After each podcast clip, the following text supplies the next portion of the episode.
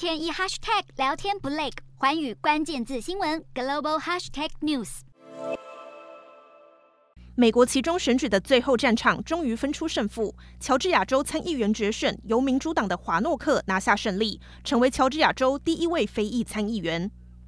民主党现在得以用两席之差守住参院掌控权，这意味着他们不再需要跟共和党透过谈判来达成权力分享，也不必依靠副总统贺锦丽的票数来打破往后的议案投票僵局，这让拜登政府自然是欢欣不已。输给华诺克的共和党候选人华克，即便有了美式足球明星的光环加持，再加上前总统川普的力挺，也还是克服不了一连串丑闻指控，最终苦吞败绩。华克跟华诺克的票数相差幅度，甚至比第一轮投票还更大。共和党今年难以透过前总统川普背书的候选人来赢得胜利，华克的失败更凸显了这种现象。而且就在华克败选的同一天，川普的家族企业川普集团被纽约陪审团认定税务诈欺等控罪全部成立。有部分共和党人已经在党内顺势发起摆脱川普浪潮。对宣布再战二零二四总统的川普而言，这无疑是一记又一记的重击。